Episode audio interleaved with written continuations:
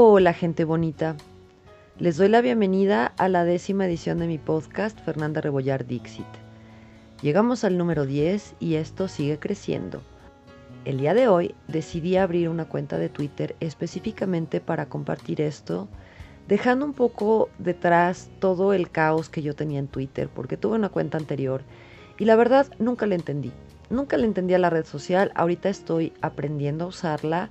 He tenido un recibimiento muy bello, la verdad es que me han acompañado personas maravillosas y a través de este espacio nuevo que estoy generando, quiero llegar a muchas más personas y creo que Twitter es una red que nos va a servir mucho.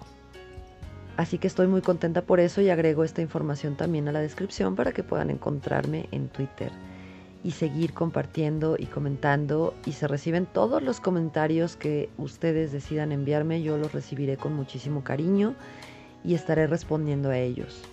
Y eso es lo que sucedió el día de hoy, así que me agarró un poco fuera de base, yo no esperaba tal recibimiento y me distraje tanto entre eso y todo lo que pasó en mi día que no sabía yo de qué quería hablar.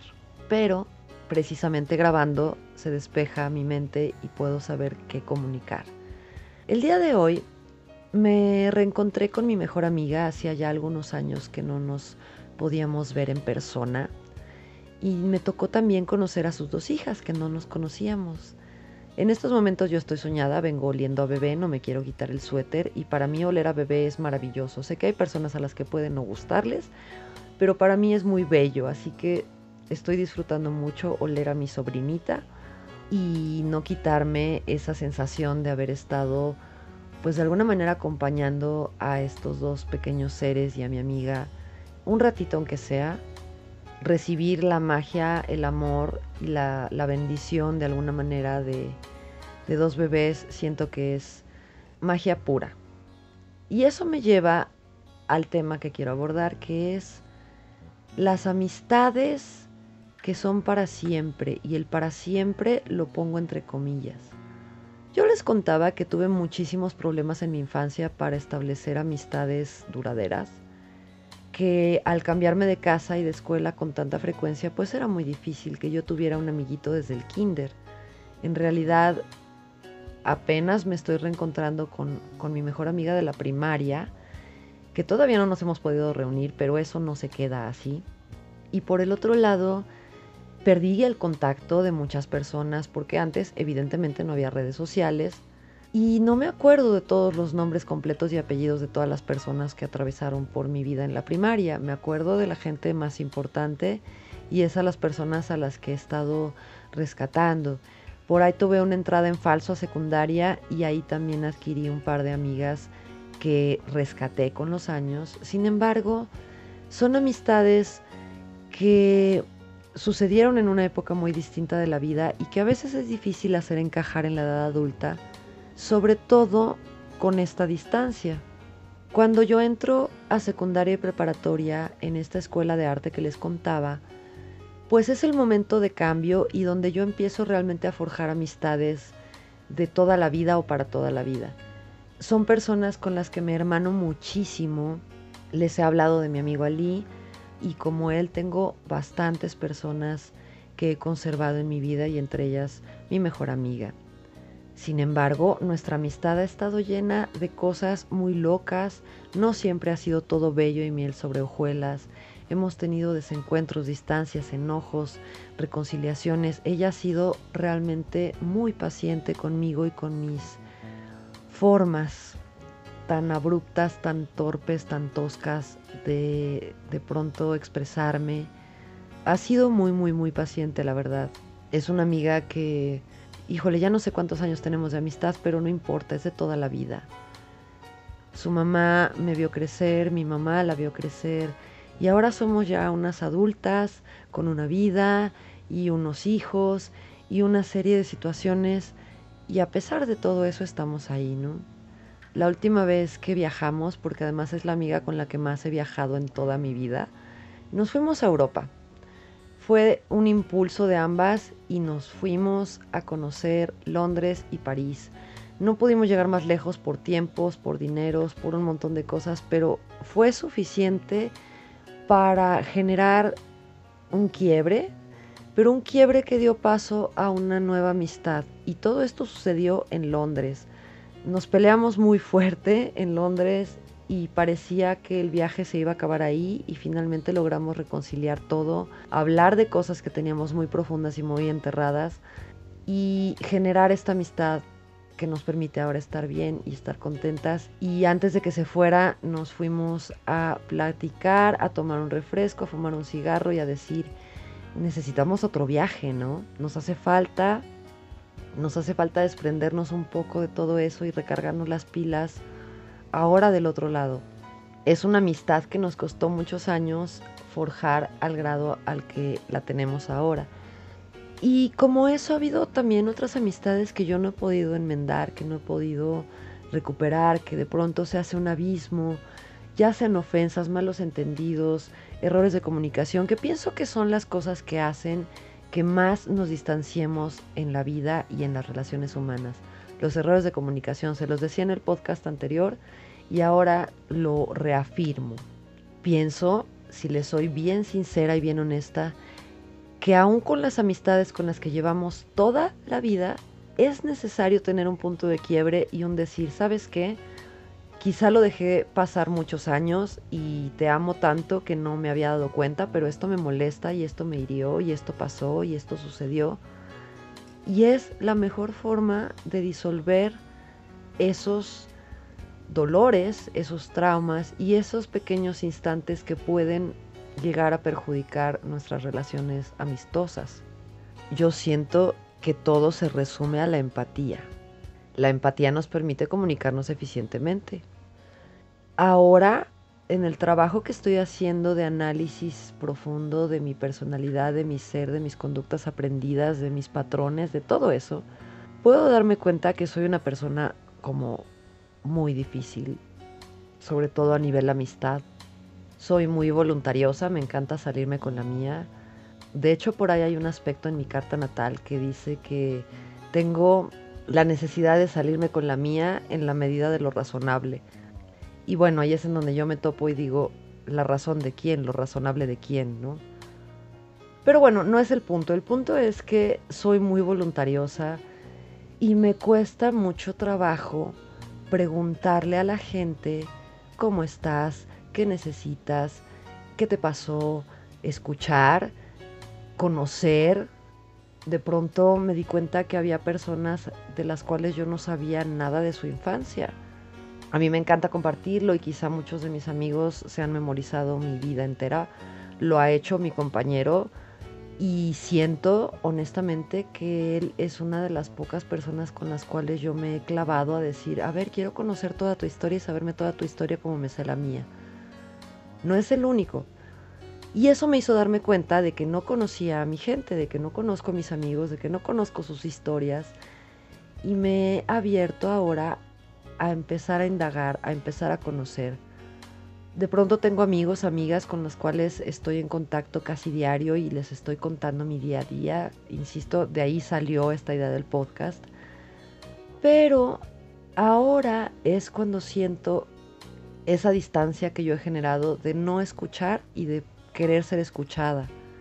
Así que hoy la vida me puso en una situación muy peculiar y muy distinta porque mi amiga necesitaba ser escuchada y me, dije a mí misma, a ver, no solo habla, escucha también. Y espero pues haber sido una oreja eficiente también. Porque a nosotros los Géminis a veces nos cuesta trabajo escuchar. Es justamente ahí donde el tema de la empatía vuelve a resonar en mí y me vuelve a llevar a hablar al respecto la empatía es precisamente la herramienta a través de la cual nos podemos acercar entre todos los seres humanos y generar un cambio. Es ese momento en el cual puedes identificar que el otro siente algo que si tú lo estuvieras sintiendo no te gustaría. A veces lo entendemos un poco mal porque pensamos que tenemos que vivir lo mismo para poder sentir lo mismo y no, es simplemente decir, oh, esa persona está sufriendo, le está doliendo, está triste, etc. Yo he sentido tristeza, dolor, sufrimiento, puedo empatizar con ello, aunque no sea la misma profundidad que siente la otra persona, aunque no sea el mismo motivo que los hace sentirse así. Hay una puerta de entrada que es la empatía. Todos hemos llorado, todos reímos, todos hemos pasado por muchos estados emocionales y a lo largo de nuestra vida vamos abriendo ese abanico de posibilidades positivas, negativas, que nos traen enseñanzas, que nos traen retos, que nos traen aprendizajes. Y es a través de eso que hemos sentido que podemos conectar con el otro. Pero estamos muy acostumbrados a seguir con nuestra vida, yo tengo prisa, yo voy a eso, eso yo ya lo resolví, yo ya no tengo por qué regresar. Ah, pero estamos en un sistema que nos permite revisitar ese tipo de cosas. Y cuando hablo de sistema, hablo de esta realidad, de esta encarnación, del hecho de nacer crecer y conforme vamos creciendo vamos teniendo la oportunidad de ver cómo crecimos, cómo nos equivocamos. Nuestro cuerpo también va cambiando. Cuando nacemos la cantidad de huesos que tenemos es una y cuando estamos ya como adultos tenemos otra cantidad de huesos muy distinta. Nacemos sin rótulas para poder aprender a caminar, caernos y que nada se rompa mientras estamos en ese proceso. Pero obviamente no estamos conscientes, se nos olvida que venimos configurados para ir creciendo y revisitar nuestro crecimiento también es bello. Nos permite saber de dónde venimos, nos permite saber qué hemos superado y es ese mismo análisis el que yo pienso que nos puede ayudar a poder empatizar mejor con los demás. Lo mismo sucede con cuestiones como la necesidad de ser escuchados, la necesidad de tener cierto grado de atención o de cariño, que son necesidades sociales a final de cuentas. Cuando analizamos de dónde vienen nuestras conductas, de dónde viene nuestra historia, podemos entender también patrones que a lo mejor hemos adoptado que no son del todo saludables, como yo me doy cuenta que no sé escuchar, que me cuesta mucho trabajo permitir que el otro comparta su historia sin yo contar la mía, sin yo atropellar de pronto la conversación y quitar el micrófono y quedarme con ello me pasa mucho. Sigo aprendiendo y sigo descubriendo cómo manejarme mejor en este mundo y busco de forma muy profunda y procuro que sea muy consciente desarrollar la empatía en todos los grados y en todos los niveles, porque sé que me cuesta mucho, es de lo que más me cuesta. Lograr una respuesta empática debería de ser lo más lógico, pero no, no, no siempre lo logro y muchas de las personas que me conocen podrán decirles que así es, que me cuesta mucho trabajo ser empática y responder de forma empática. Por ello es que insisto tanto en el tema, porque es mi constante recordatorio de rascar en esa parte y pulir esa parte que es mi empatía y mi respuesta empática. Porque al final estoy dando consultas, estoy dando eh, lecturas de tarot y todo eso involucra también una búsqueda profunda de las personas que se acercan a mí a la consulta y que están experimentando cosas dolorosas y que lo que les digo puede ser muy doloroso, puedo tocar fibras sensibles o puede ser algo también hermoso. Y si yo tengo una persona frente a mí que está experimentando todo este abanico de emociones y yo no sé también ser empática con esa persona, pues no le estoy ayudando, no va a sentirse cobijado o cobijada, ¿Y, qué caso tiene entonces? Fue un desperdicio de tiempo tanto de la persona como, como mío, que al final de cuentas, pues si yo no soy empática, quien desperdicia el tiempo soy yo, no la otra, no es la otra persona la que desperdicia mi tiempo. Soy yo como, como tarotista quien está mal aprovechando los recursos. Y ese es mi coco, ese es mi mayor problema, siento yo ahorita. Por eso lo estoy abordando de lleno en este podcast. Quería hablar de otras cosas, pero es el punto de quiebre en este momento de mi vida en donde yo debo hacer cambios sustanciales para poder conducirme de una mejor manera conmigo.